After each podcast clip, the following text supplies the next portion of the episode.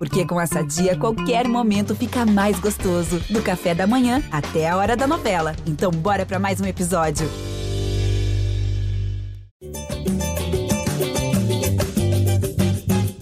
Alô, você ligado no GE.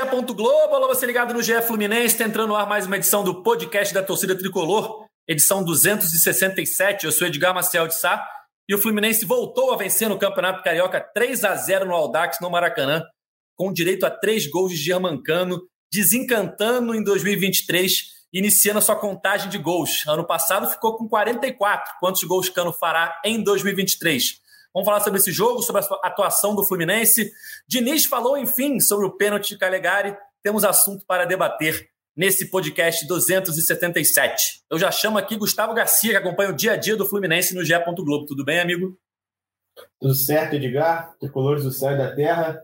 É um jogo que, sendo bem sincero, não pode servir de parâmetro para a temporada, mas um jogo importante, né? Vencer sempre é bom, dá confiança. Eu acho que o saldo positivo foi o Cano realmente voltar a marcar, né? Já trazendo uma estatística aqui, né? Terceiro gol dele na temporada, três em cinco jogos. Ano passado, ele em cinco jogos ele tinha feito só um, então expectativa que se ele fez 44 ano passado, esse ano pelo menos dobre a meta aí, né? Se você for seguir nessa linha de raciocínio aí, sendo muito otimista. Claro que é uma brincadeira, mas Germancano com tudo para fazer uma temporada excepcional aí, novamente ser o artilheiro do Brasil e que está do mundo, né?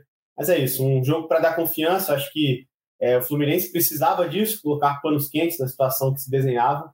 É, é isso, acho que semana aí para trabalhar, é, tudo para chegar bem aí no clássico contra o Vasco. Continuando nossa escalação, temos um convidado especial hoje, um amigo que já trabalhou com a gente no GE. Globo, já cobriu o Fluminense, trabalhou no UOL, trabalhou em O Globo, estava morando em Portugal, cobrindo jogos da Champions League e voltou agora para cobrir novamente futebol carioca. Estava lá em Fluminense e Aldax, no Maracanã, direto da Champions para o Campeonato Carioca, nosso amigo Caio Bloch. Tudo bem, amigo? Tudo bem, Edgar, Gustavo, todos os amigos que estão acompanhando o podcast. É, perdi um pouco do glamour, né? Mas Maracanã é Maracanã, é sempre um estádio especial. É, tava, com, tava com saudade do Maracanã, inclusive. Assistir aos jogos do Maracanã é sempre uma oportunidade diferente, especial. E foi bom para conseguir enxergar muita coisa, já que eu estava de longe esse tempo todo. Não tinha visto ainda é, em loco o time do Diniz jogando. É, acho que tem muita coisa para a gente conversar sobre esse jogo. É, e acredito que o ponto mais importante é esse: o Cano voltando a marcar, que era importante para ligar a confiança o time também ganhar confiança, porque também vinha de atuações ruins e de resultados ruins. Então, acho que o saldo é positivo, mas também tem muita coisa para se preocupar, para avaliar, mesmo sendo início de temporada.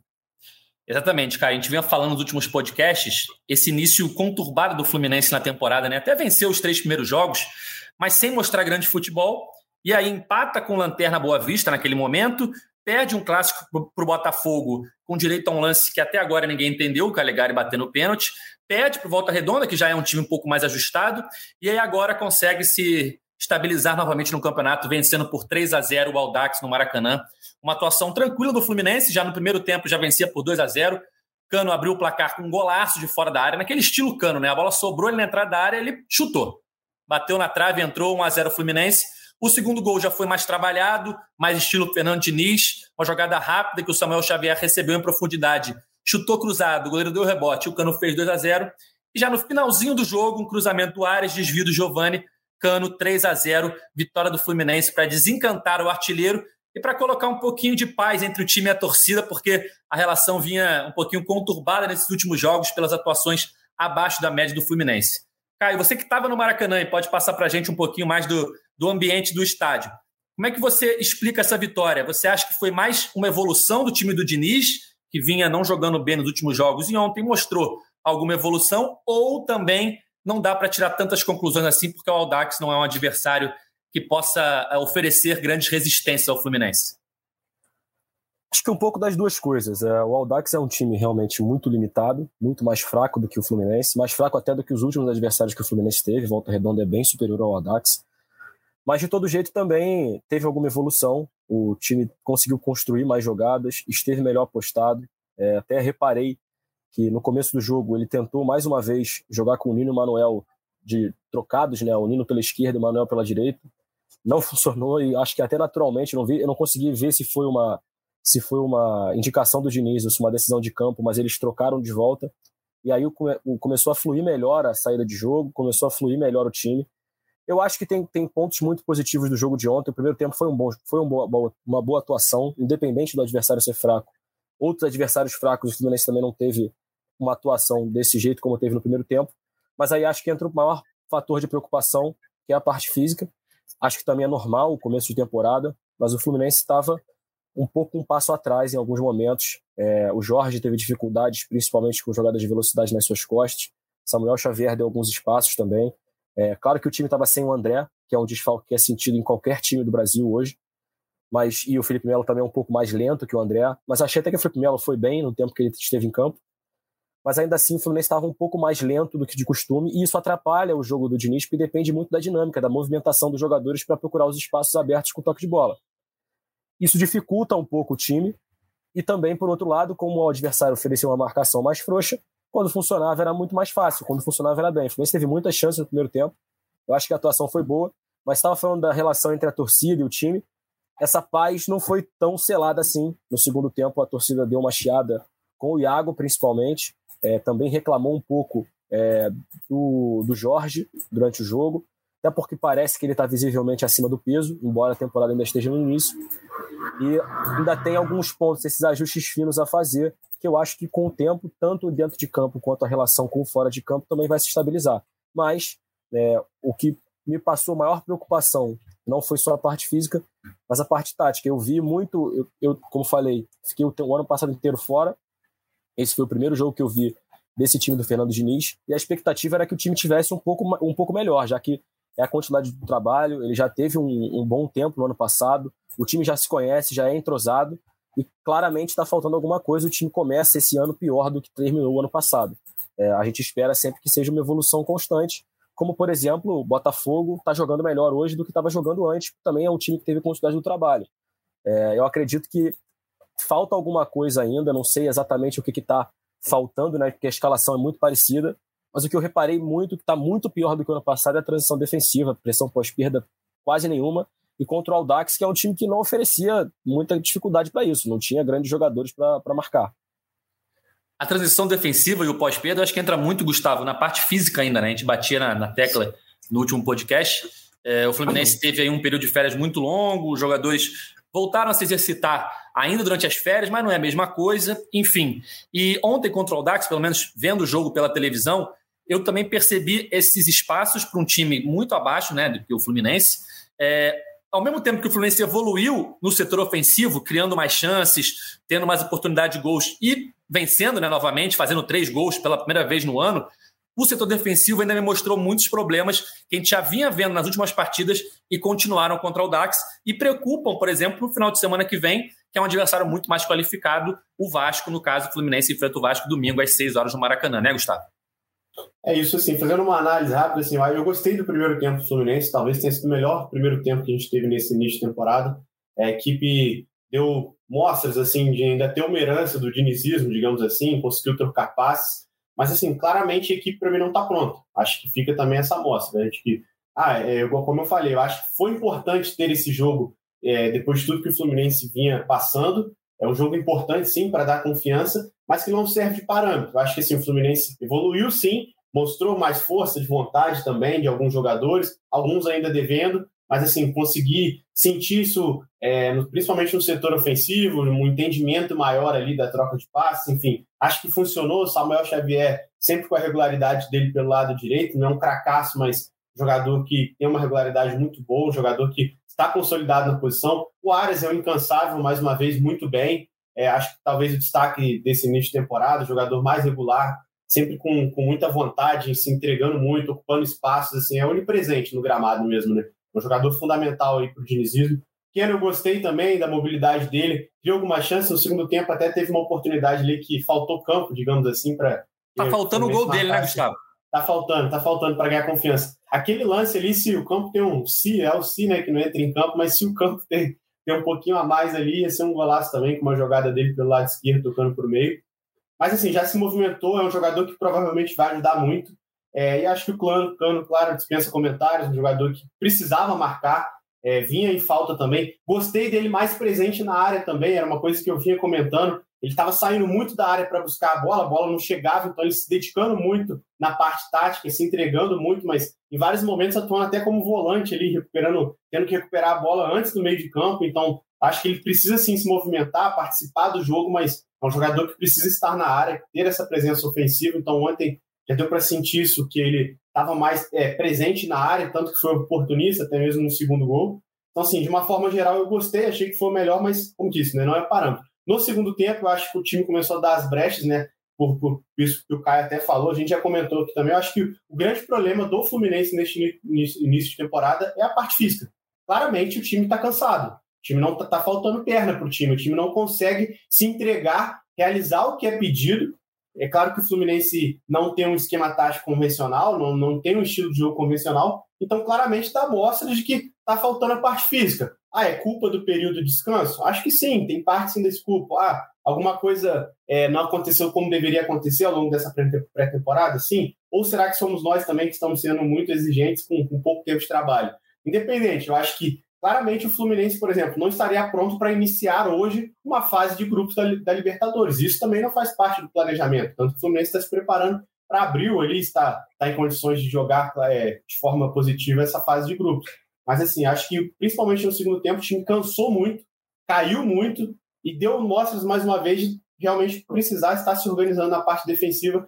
É, me preocupa muito essa bola longa, né? Que aconteceu, acabou acontecendo nos três jogos anteriores, o Fluminense sofrendo com essa bola nas costas da defesa. Ontem também. Longa. Ontem também, então, exatamente. E ontem, pelo visto, o time ainda não conseguiu corrigir esse detalhe. Se expõe muito, avança muito, atua no campo do adversário, ocupa o campo do adversário, Ontem o time conseguiu saber o que fazer com a bola, foi eficiente, marcando os três gols, mas essa parte preocupa, né? Como aconteceu com Volta Redonda, que foi muito bem em explorar esse fator, com o Naninho lançando o Lele ali, e teve mais chance até de marcar, né? Só queria fazer uma ressalva aqui que a gente tem falado pouco. Eu acho que de todos os jogadores, assim, o Ares realmente é o destaque, mas o Fábio começa muito bem a temporada também. Muito bem mesmo. Tá melhor é. até que no ano passado. A gente falou um pouquinho dele no último jogo, né? Que contra o Volta Redonda, se não fosse o Fábio, ia ser é. goleada, né? Eles tiveram várias chances que o Fábio salvou o Fluminense em vários momentos. Ontem também fez boas defesas. Mas o que eu falava, Caio, do Keno, é, cara, ele já teve para fazer o gol algumas vezes. Aquele jogo lá em Cariacica, o goleiro pegou três, três bolas dele, se eu não me engano, duas ou três bolas dele. Ontem, aquela bola de letra, cara. Se aquela bola de letra entra, ele já, sabe, fica tranquilo, fica relaxado. Acho que mudaria a chave ali, como eu acho que vai mudar para o Cano a partir dos próximos jogos, né? Concordo, mas eu também não acho que o Keno esteja tímido, não, por faltar, pela falta do gol. Eu acho que ele tem se apresentado bem. É, é um jogador que chegou agora e me parece. Eu, eu, vou pelo outro lado. As pessoas têm dito que ele ainda não se adaptou a, a, ao jeito do Diniz de jogar. Eu acho que ele já está muito perto. Assim, ele chegou já se encaixando muito bem nesse esquema. É, claro que ele também é, também vinha de um período de, de inatividade, né? ele, ele não estava tendo uma sequência como titular no Atlético nesse em 2022, ele não jogou o ano inteiro como titular, então ele também precisava de um se adequar fisicamente, é, tentar chegar ao mesmo nível que o time do Fluminense estava e se entrosar ao mesmo tempo, que é sempre difícil. Mas eu concordo, eu acho que ele precisa, precisa desse gol para tirar um pouco do peso das costas, mas eu acho que ontem ele teve uma boa atuação. Eu fico muito impressionado com o Keno porque ele perde muito pouco a bola no mano a mano. Ele, ele é um cara que retém muito bem a bola, esconde a bola, como a gente fala, né? É, se adaptou bem, cara. Ele consegue se movimentar bem é, por dentro quando precisa, faz as triangulações quando o time joga pelo lado dele. Quando fica no lado oposto, no mano a mano, é sempre uma boa jogada. O Felipe Melo procura ele sempre nessa bola longa. Ontem, algumas vezes, ele fez isso. É um jogador tecnicamente diferente. É, a grande questão do Keno sempre foi parte física, lesão, é, mas também não eram lesões assim musculares, que era culpa do jogador, algo do tipo. Ele jogador que apanha muito, sofre muitas faltas.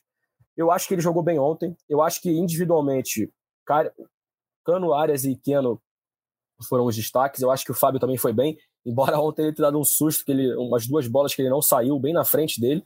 Mas eu também acho que ele começou o ano muito bem. É, eu acho que o destaque negativo, é, assim como vocês falaram, é da linha de defesa que ainda não se acostumou de novo a esse controle de profundidade que o Nino faz muito bem, o Manuel também faz muito bem, mas os laterais não tão, não, ainda não tão bem. Embora o Fluminense não estivesse jogando com lateral de ofício na esquerda no ano passado, esse controle estava melhor, porque o time joga adiantado, é um estilo de jogo. Eu acho que É, é, não vou entrar no mérito se é bom ou se é ruim, é um estilo do time, funciona, funcionou durante grande parte do, do ano passado. Sempre oferece essa bola longa ao adversário. O Botafogo também tentou explorar muito essa bola longa e tentou nas costas do Samuel Xavier, na verdade, muito, muito nas costas da, da, da lateral direita. O Fluminense sofreu, eram as jogadas que mais levavam mais perigo do Botafogo. E a bola longa contra o Fluminense vai ser sempre uma arma, porque é um time que, além de tudo, joga sempre com, com mais jogadores em um setor do campo. Então, quando você tenta uma bola longa, uma virada de jogo, você naturalmente obriga o time do Fluminense a se movimentar mais, correr mais, ocupar o espaço de maneira diferente, que é a, a parte ruim de ser uma escalação não convencional. Tá todo mundo na direita, o cara vira o jogo para a esquerda, todo mundo tem que fazer a transição para o outro lado, e nisso a bola vai mais rápido, o atacante, se for mais rápido do time, tem mais campo para jogar. Agora, eu acho que são coisas que podem ser ajustadas durante a temporada. É natural que sejam, sejam ajustadas. O que me preocupa mesmo é que a parte física do Fluminense, eu não vou nem dizer que os jogadores estão mal ou bem por causa das férias. Eu acho que é, é impossível falar, a gente não, não vê o dia a dia, mas que a gente acompanha, a gente não está lá no treinamento, não está não tá acompanhando como é que eles estão. É, o Fluminense tem um departamento, o staff de fisiologia, fisioterapia, que é muito acima da média preparação física, o Marco Seixas também, um profissional gabaritadíssimo, todo mundo, o, mundo do futebol inteiro respeita. Eu acredito que eles têm um planejamento já pensando para as próximas fases do Campeonato Carioca, para o mata-mata, para a Libertadores, para o Brasileirão. E é natural que eles deem, comecem um pouco mais devagar. Mas assim, o Jorge está muito mal fisicamente e o Calegari, nesse momento agora, mal psicologicamente, imagino. Por isso que o Diniz fez essa opção. O Alexander, que seria outra opção para esse setor, está tá, tá com a seleção sub-20. A esquerda parece de novo o grande problema, mas o Samuel Xavier também está tendo mais problemas na marcação do que ele tinha anteriormente. É um jogador que se recupera muito bem, é muito veloz, mas ele está oferecendo muito campo para jogar. Ele está oferecendo muito campo para jogar e não está conseguindo controlar essa movimentação. A sorte do Fluminense é que tem enfrentado o Dax, Volta Redonda, não tem jogado contra atacantes de grande qualidade. Então, para esse, esses espaços que estão sendo oferecidos, o Fluminense tem sofrido até pouco porque a pressão não está funcionando na frente. Ontem o Keno roubou uma bola, se eu não me engano, e o Arias outra, mas o Ganso, por exemplo, não, também não me parece que esteja é, 100% da sua capacidade física, e ele, embora não pareça, é um dos jogadores que melhor faz essa recomposição, melhor ocupa os, os espaços, muito inteligente para isso, rouba muitas bolas na frente. Também faltou um pouco dessa parte dele. Ele ontem fez jogadas plásticas, enfim, todo mundo conhece o futebol do Ganso, mas também errou muitos lances simples então parece que ele ainda não está tecnicamente 100% mesmo e também fez muita falta. O Martinelli é um jogador que sai muito, morde muito na frente, mas também tem problemas para ocupar espaços em alguns momentos, precisa de uma ajuda. E ontem, especificamente, o André, que ocupa o campo inteiro a todo momento, né? parece que ocupa um polvo, está sempre em todos os lugares do campo, com os seus tentáculos, ontem não estava em campo. Então é natural que ofereça mais espaços. Mas eu achei que as laterais foram os grandes problemas da marcação ontem. É, do meio para frente faltou um pouquinho de pressão, mas acho que se a lateral tivesse controlando bem a profundidade, o Fluminense ia sofrer muito menos. Eu, falando um pouquinho do Ganso, que eu acho que era um tema que a gente podia bater também, é, eu vi uma evolução dele ontem em relação aos últimos jogos, mas ainda falta. Ainda não é o Ganso do ano passado.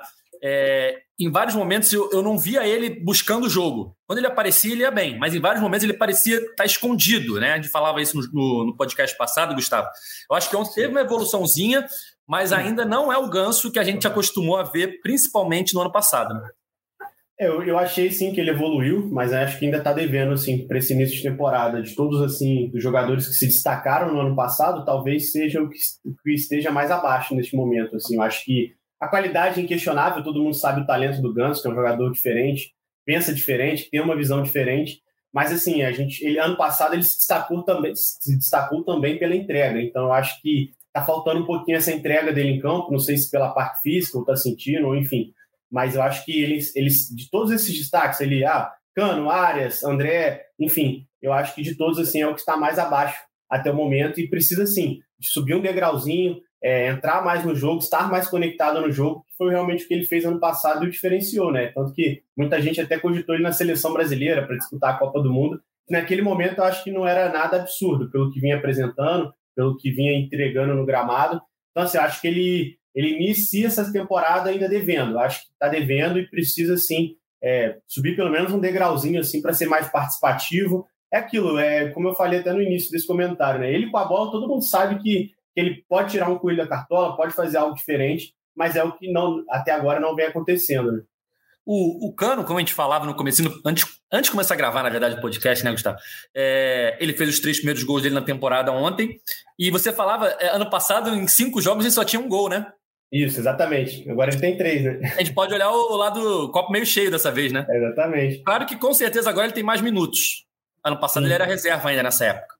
Verdade, tava disputando ali com o Fred ainda, né? Que iniciou a temporada como titular. Mas assim, eu vejo como, como algo positivo, como falei, porque a gente sabe que o jogador que vive de gols, como é o Cano, ele precisa disso, né? Então, marcar três, três vezes num jogo, ah, mesmo que o adversário não tenha um nível técnico tão elevado, enfim, acho que vai dar confiança. E até essa questão do Keno, é, complementando o que você tinha falado antes, vai até nessa linha do, do, do, Cano também, que o Caio tinha até falado. Né? Eu não acho que o Keno está mal, não, mano. Inclusive começa bem, está participando, está se movimentando muito bem, é um jogador claramente tem muita habilidade. Ano passado sofreu com as lesões, mas assim, ainda não conseguiu o gol. Eu acho que o gol ele traz uma calmaria, ele traz uma confiança. Foi até o que aconteceu com o Calegari, né? Na, na questão do pênalti lá. Acho que ele foi para a bola exatamente para isso, para se consolidar na posição, trazer o gol e dizer assim, enfim, que é algo que pelo menos a gente já debateu aqui, eu vejo como desnecessário. Uma besteira, né? Uma besteira muito grande, porque era um jogador que estava atuando numa posição que o Fluminense vende um problema muito grande nela, então assim, enfim, a gente já debateu isso aqui para não ficar retornando, mas o gol traz sim confiança e para o Cano foi importante e acho que para o Keno vai ser. Como foi para o Alan também naquele primeiro jogo, né? Marcar cedo, mas não vem tendo tanta frequência assim. Espero que seja mais utilizado também, porque pode agregar muito. Você falou da questão do Caligari, até já falamos muito sobre isso, então vamos encerrar esse assunto então? Sim. Pegando a declaração do Diniz. Diniz ontem, pela primeira vez, falou sobre o assunto Caligari, porque ele foi expulso no jogo contra o Botafogo, não deu coletiva. Contra o Volta Redonda, ele estava cumprindo suspensão, não deu coletiva. E ontem, após a vitória sobre o Audax, pela primeira vez, Fernando Diniz falou com a imprensa depois do episódio Calegari. Vou ler aqui para vocês a declaração de Diniz, que definiu como um erro o episódio. Ele falou o seguinte: foi uma decisão que passou, uma decisão de campo que não devia ter acontecido, mas já passou. Não tem muita polêmica. Aconteceu aqui, foi um erro. Não é uma obediência cega. Os caras são muito disciplinados, temos um entrosamento muito grande. Não é por conta de um erro que teve uma quebra, uma indisciplina. Tomaram uma decisão equivocada teve um arrependimento geral, mas serviu de aprendizado. Tinha algo a ser seguido, né? Ele fala no sentido de tinha um cobrador em campo para cobrar. Continuando, o mesmo que vai fazer o gol de pênalti é o mesmo que vai errar. O mais importante é, quem se, é que, que isso serviu para nos unir ainda mais. Foi conversado um monte de coisa que conversamos internamente e não vou falar aqui, mas serviu para melhorar as coisas como um time. Enfim, foi uma semana aí de muita polêmica, ninguém falando, enfim, o Diniz falou, não falou muita coisa, falou o que a gente já esperava, né? Porque o discurso do Eduardo Barros, logo depois do jogo, foi que foi uma decisão de campo, que eles tinham que entender. O Diniz repetiu isso, né, Caio? Foi uma decisão de campo e não disse o que foi conversado ali entre eles, mas garantiu que vai servir de aprendizado, que não vai ser uma polêmica que vai é, rachar o grupo ou rachar o elenco com ele, né? Ele não explica, na verdade, de quem é o erro. E eu acho que ele não explica de quem é o erro, porque o erro, com todo respeito ao Fernando Diniz, é dele é o treinador. Se tem uma direção a ser seguida naquele momento, o treinador tem que se impor. É, não é um time de pelada para decidir em campo que, que vai, quem vai bater um pênalti num clássico, independente do, da competição que seja. É um clássico mais do que centenário, é um jogo muito importante, sempre vai ser um jogo importante. E eu acho que o Diniz é um treinador de muita imposição. Ele sempre é um cara que se comunica muito é, dentro de campo, e eu não acho isso ruim. Acho que a gente entra numa, numa, numa, uma de julgar muito o treinador que se mexe muito, que fala muito na beira de campo, eu não acho isso um problema. Muito pelo contrário, eu acho que é natural ajustar, chamar atenção. Claro que com esse, os excessos são ruins, tem que ser, tem, tem, que, tem que ser evitados, mas eu acho que ele deveria ter se imposto naquele momento. É, nada nada me, me, me, mostra, a gente não viu na transmissão, né, esse jogo eu assisti é, a transmissão na televisão, na transmissão que estava ao lado do banco de reservas, não tinha nenhum relato do Fernando Diniz estava se movimentando muito, chamando atenção. Depois disseram que ele ficou incomodado, que ele não queria que tivesse feito aquilo. Mas assim, um treinador que reclama tanto com um passe errado, com um lateral mal batido, com uma jogada que não voltou no goleiro, não pode ser um treinador que deixa passar batido uma cobrança de pênalti do lateral que está improvisado. Nada contra o Calegari bater o pênalti, eu acho que certamente ele treina aquilo ali, ele pode ter uma ele pode ter um aproveitamento bom nos treinos e é muito bom que o time tenha mais batedores possíveis mas tem um batedor que estava 100% no ano passado, tem um artilheiro jogando, tem um outro cobrador que bate bem. Enfim, É, é, um pouco inexplicável, ainda é inexplicável o Calegari ter batido o pênalti, porque ele não explicou, né? Nem o Calegari, nem o Diniz, nem o Eduardo Barros. Eu não acho que o Diniz tenha que expor nada que foi conversado no vestiário, eu acho que é natural que ele não fale. É, essa narrativa de que serviu para unir o grupo, a gente só vai ver com, com o passar dos jogos, mas o erro, na verdade, que ele não, não entra muito em detalhe, na minha opinião, é um erro dele. É um erro do treinador e também um pouco do Ganso, que também não se impôs como batedor para bater o pênalti. O menos errado é quem perdeu o pênalti. E eu não vejo que as pessoas tenham criticado tanto o, o fato do jogador ter perdido o pênalti, mas sim a decisão de ter escolhido um jogador que não bate pênalti para bater aquele pênalti que era um, um, um, momento importante do jogo. Então, assim, a declaração do Diniz é de cera, é, como a gente fala no jornalismo, e, assim, disse pouca coisa, mas, enfim, também é uma coisa que não tem que ficar muito tempo em discussão, já passou, já passaram mais dois jogos, não tem que ficar batendo nessa tecla, vão ter outros, outros pênaltis a serem batidos, vão ter outros jogos, outras polêmicas, outras coisas que virão pela frente. Ele teve a oportunidade de falar, deu o relato dele, agora é esperar que isso não se repita em nenhum momento da temporada, senão o assunto vai acabar sendo retomado. A preocupação, Gustavo, até da torcida depois desse episódio, era que isso pudesse estremecer a relação do Diniz com o grupo, né? É, as pessoas lembram muito aquele caso do Diniz no São Paulo com o Tietê, que dizem que ali o Diniz perdeu o vestiário e daquele momento em diante o São Paulo não conseguiu mais vencer muitos jogos no campeonato e perdeu sua boa campanha, o que também não é de toda a verdade não, porque o São Paulo já tinha perdido vários jogadores importantes e o desempenho do São Paulo depois daquele episódio também se reflete pela perda de jogadores importantes, não só pela discussão do Diniz com o Tietchan. Mas, enfim, criou-se esse medo, essa teoria de que já era, Diniz perdeu o vestiário. Tá bom que o discurso dele ontem é um discurso óbvio. Ele não vai chegar Sim. aí na coletiva e falar: olha só, porra, já era, brigaram comigo, o clima tá horrível. Não, ele não vai chegar e falar isso. Ele vai falar Sim. que não, serviu para unir mais a gente ainda. A gente só vai descobrir isso mais para frente. Mas que existia a preocupação da torcida desse episódio gerar um ruído ali na relação Diniz-jogadores, que sempre é muito boa e que tem que ser muito boa pelo tipo de jogo que o Diniz faz, né? Os jogadores têm que se entregar Sim. muito em campo. É uma coisa muito física a atuação do time do Diniz. Havia essa preocupação, mas ele tratou de jogar panos quentes. Vamos ver se mais para frente vai se confirmar, né, Gustavo? É isso. Assim, o Diniz, naturalmente, ele tem muito isso de proteger o jogador, né? Aconteceu com o Elton ano passado, com o Caio Paulista. Ele protege muito o jogador. E até com o Felipe Melo também, a torcida criticando, vaiando, enfim, ele tem isso de abraçar o jogador, que eu acho que é importante para um líder, né? Assumir a culpa, assumir a responsabilidade.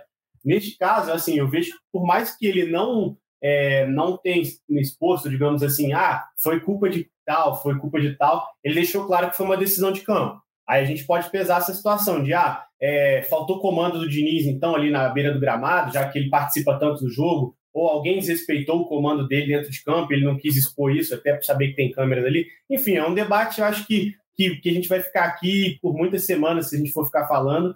É, fato que aqui, ele, ele precisava falar, ele precisava dessas declarações, é, mesmo, ah, passa, passa, uma semana já se passou, enfim, não, ele precisava falar, porque ele é o comandante da equipe, por mais que o Eduardo seja o auxiliar, tivesse tocado no assunto, então Acho assim, claro, ele. Evidentemente, eu não esperava que ele fosse culpar alguém. Não, a culpa é do Ganso, a culpa é do André, a culpa é do Calegari, enfim, não. E assim, acho que ele até perderia o elenco realmente se ele fizesse isso.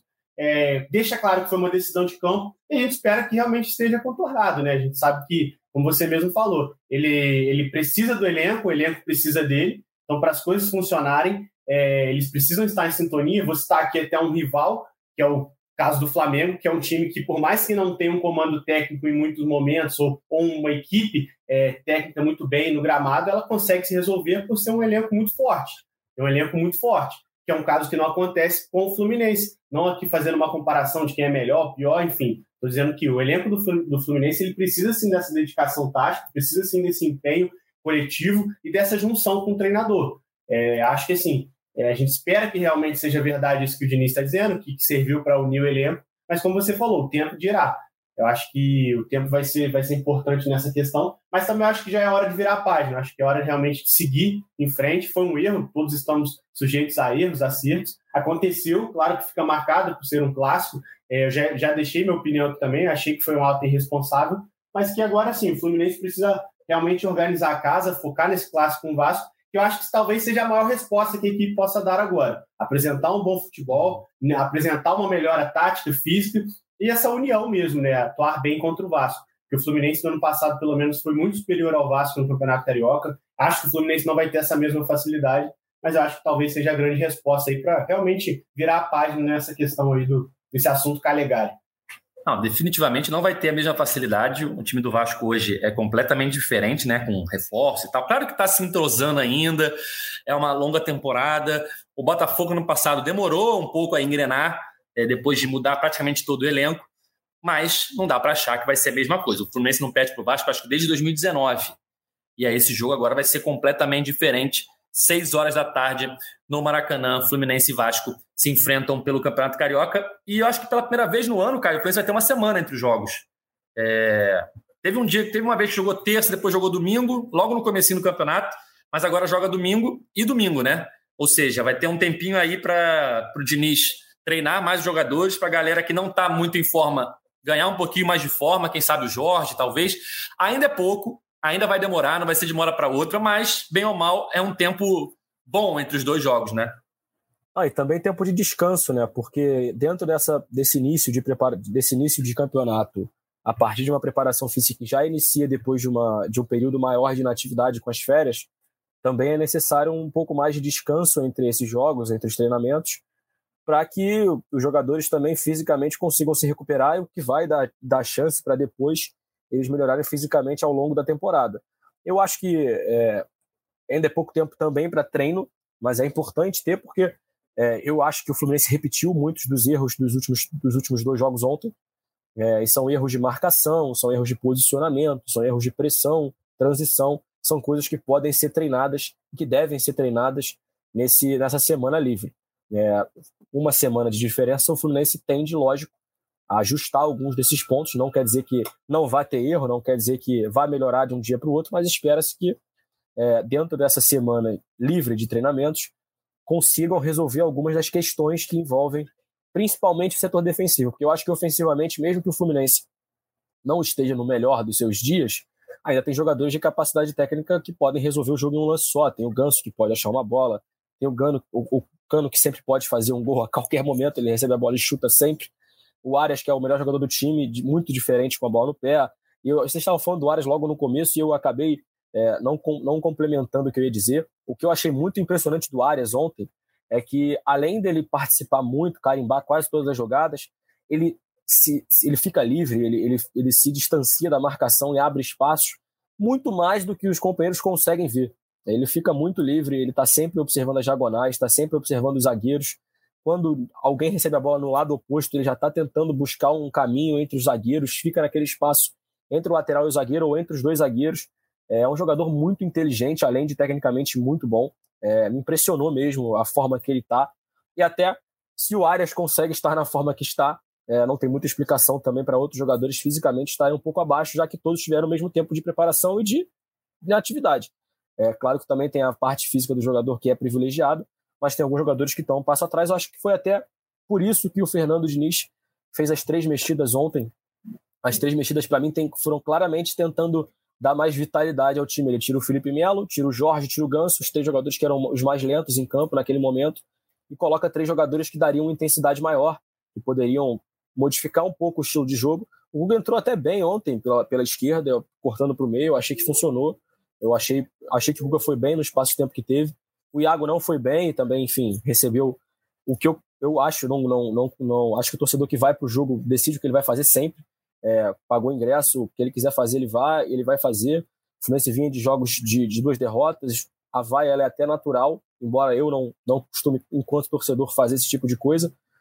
Mas assim, o Iago é um jogador que já deu muito ao Fluminense em termos de, de, de estar sempre presente, é, jogador que já esteve em bons momentos, é identificado, a gente goste dele, goste dele ou não, ele é um jogador identificado hoje com o Fluminense. Acho que uma vaia ao quinto jogo, sexto jogo da temporada é um pouco demais é, não precisava, mas ontem entrou mal de fato. E o Lima continua, para mim, fora de posição.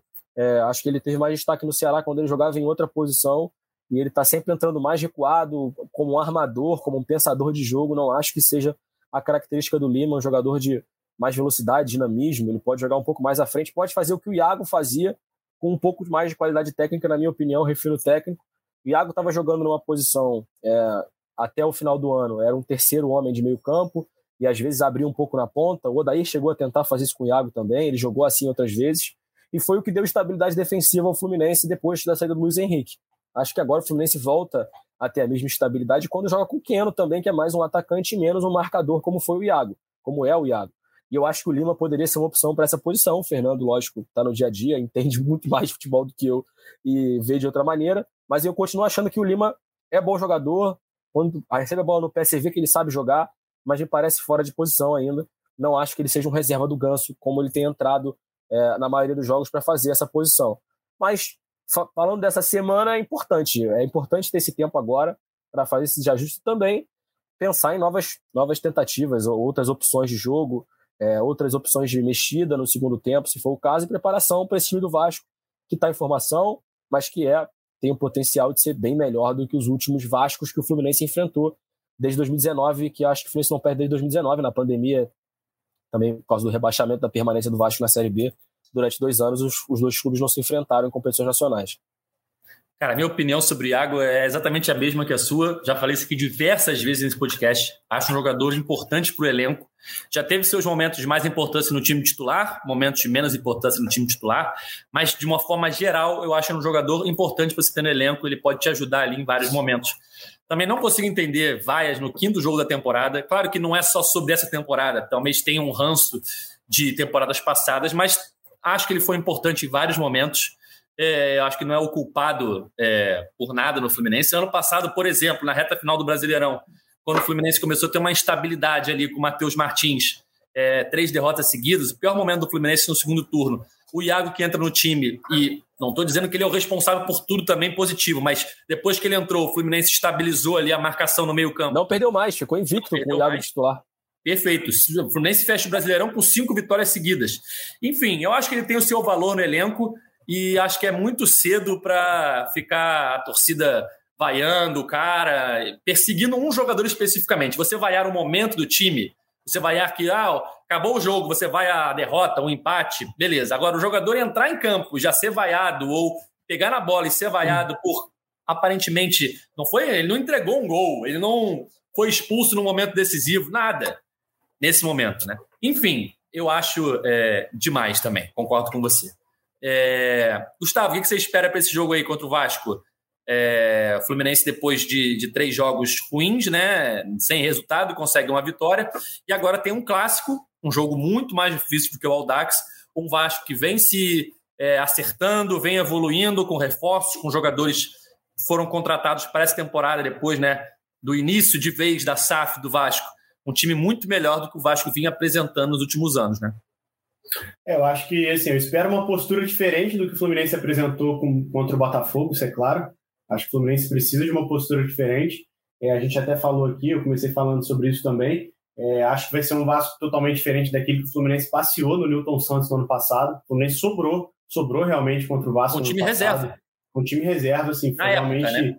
Na época, é, muitos ali depois viraram titulares, mas assim, o Fluminense sobrou, sobrou mesmo em cima do Vasco. Um dos jogos assim de, em clássicos que eu vi de uma soberania absurda mesmo, de ver outro time totalmente apático, sem saber o que fazer. Parecia realmente é, um time assim, de pelada na ocasião, então acho que muita coisa mudou no Vasco. Então o Fluminense tem que esperar ser um adversário mais consolidado, mas ainda vejo o Fluminense como favorito para essa partida, com a obrigação de vencer, até por tudo que já foi dito aqui, tudo que aconteceu recentemente.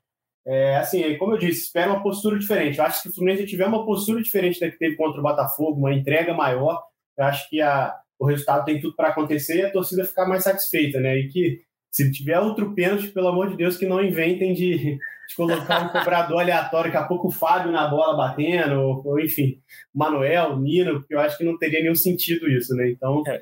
acho que assim, tem tudo para ser um, ser um bom jogo para o Fluminense, realmente um jogo da guinada, eu diria assim, para começar já a se pensar em fases finais aí do Campeonato Carioca.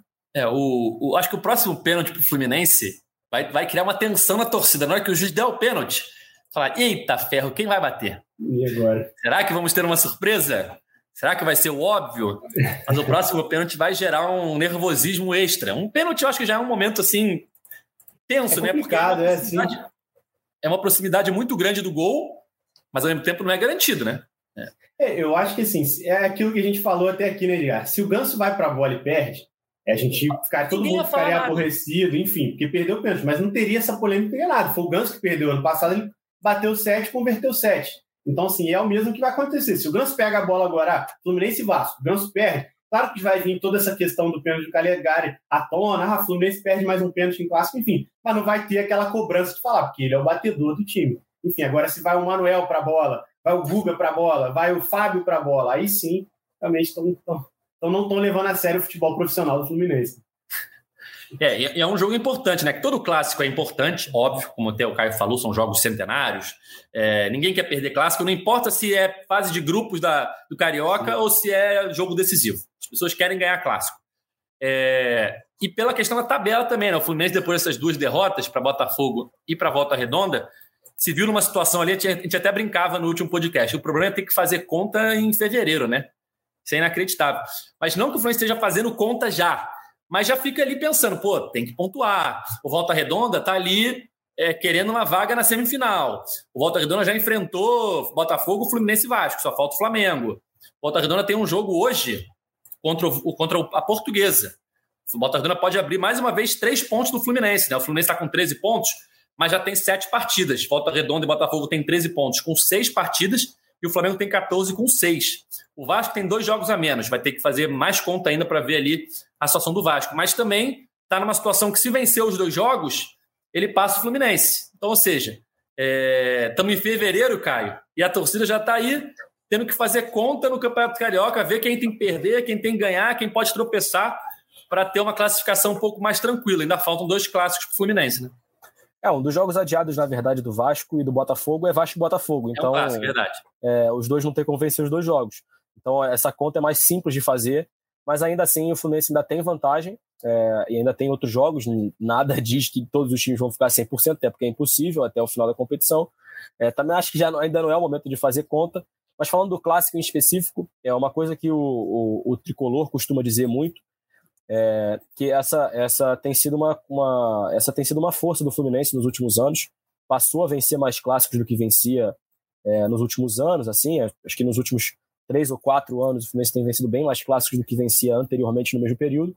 É, e claro que quando você perde um clássico, jogando melhor mesmo com, a, com o problema do pênalti, jogando melhor é, do que o adversário, um adversário que o Fluminense também não perdia há muitos anos, é claro que a torcida é, vai reclamar um pouco, mas é o que o Gustavo falou. O natural seria o batedor ir para ir a marca de cal. Se ele perdeu, acontece. Eu acho que se tiver um pênalti contra o Vasco, não tem a menor dúvida de que o Ganso vai pegar a bola e bater. Acho que até se tiver alguma discussão, eu acho que ele vai, vai se impor, até para não ser criticado. É, o Diniz também vai se impor também para não ser criticado. Enfim, então, né? acho muito difícil que se repita a situação nesse momento tão rápido assim.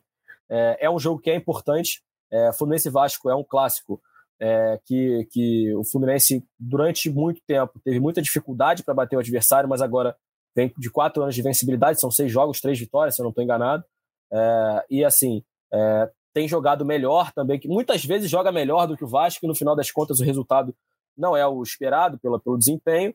Eu acho que é um jogo importante também para dar moral. Acho que esse sim é um jogo que pode mudar a temporada, mudar esse clima que ainda está meio incerto. Ah, porque o Aldax é fraco, recuperou contra um time mais ou menos.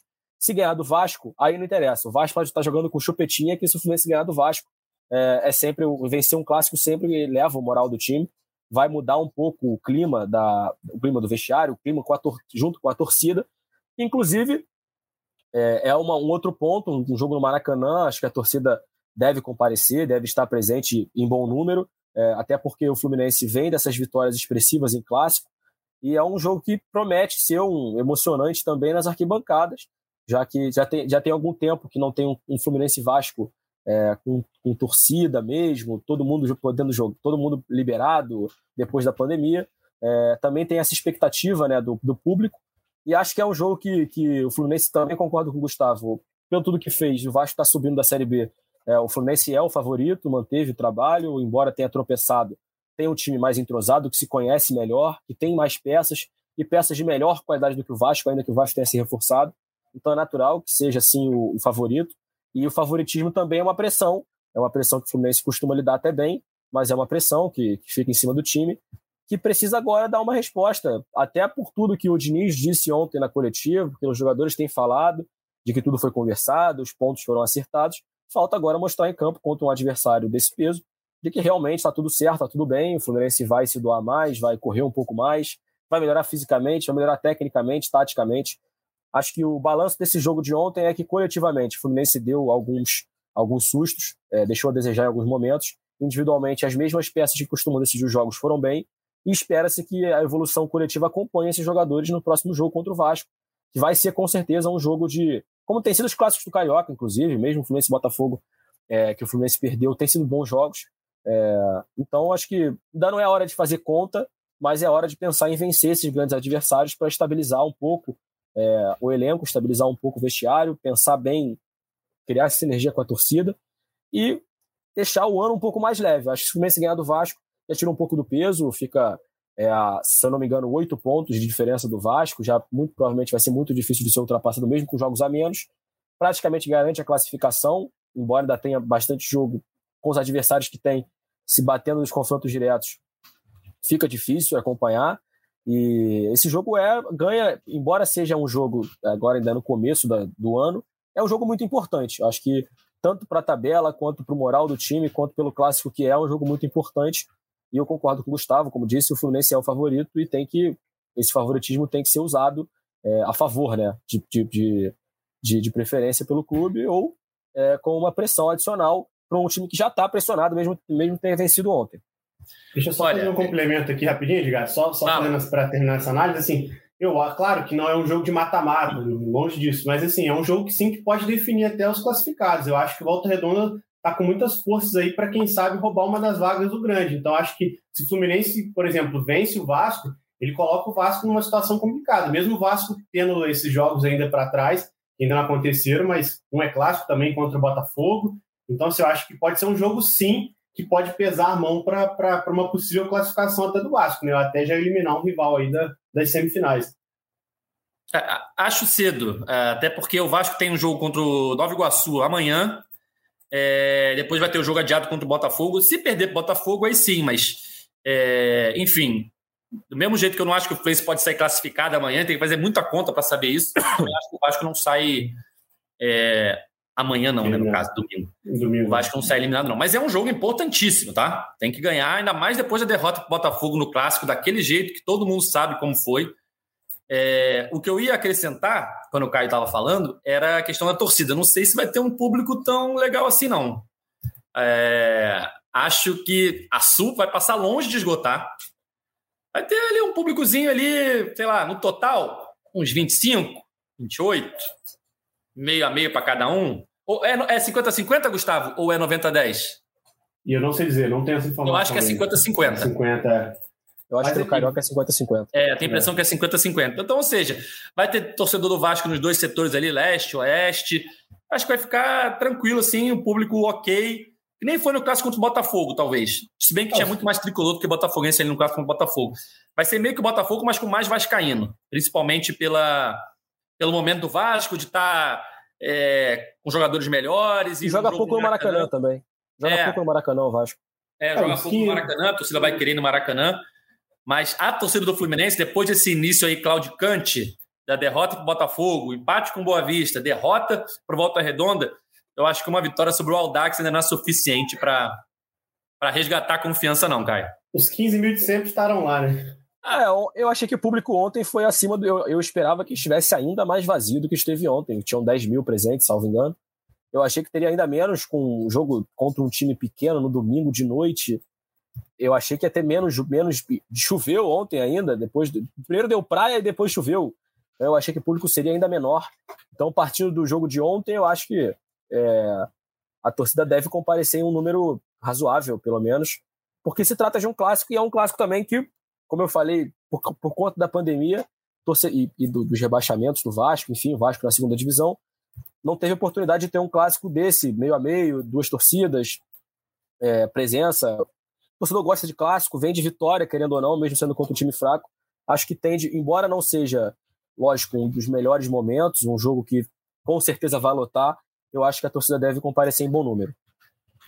Bom, é isso, galera. Acho que vamos chegando ao fim de mais uma edição do nosso podcast GE Fluminense, edição 267.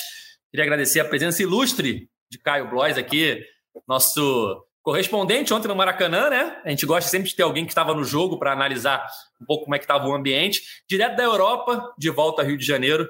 Valeu, Caio. Obrigado pela participação. Eu que agradeço o convite, sempre uma honra participar de, dessas iniciativas, falar com meus amigos, ex-colegas de, de, de, de, empresa, colegas de profissão. É, muito bom, foi bom o papo. E eu espero que nas próximas, nas próximas atuações é, tenham mais virtudes para serem comentadas do que defeitos, como a gente comentou hoje. É isso. Valeu, Gustavo. Valeu, Edgar. Caio, volte mais vezes aí. Resenha boa. Nos vemos mais vezes no Maracanã também. É isso. Até a próxima. Prova provavelmente a gente volta depois do clássico, né, Edgar? É isso. Aqui. Então, Fluminense, Fluminense e Vasco se enfrentam domingo, às 6 horas, no Maracanã. Então temos o um encontro marcado na próxima segunda-feira para falar tudo sobre o clássico e analisar e projetar a semana do Fluminense para mais uma rodada do Campeonato Carioca. É isso, galera. Nosso podcast está nas principais plataformas de áudio, é só procurar lá por GE Fluminense ou então no seu navegador ge.globo barra Fluminense. Esse podcast tem edição de Maurício Mota, a coordenação de Cláudio Raba e a gerência de André Amaral. Valeu, galera. Até a próxima. Tchau! O Austin pra bola, o Austin de pé direito!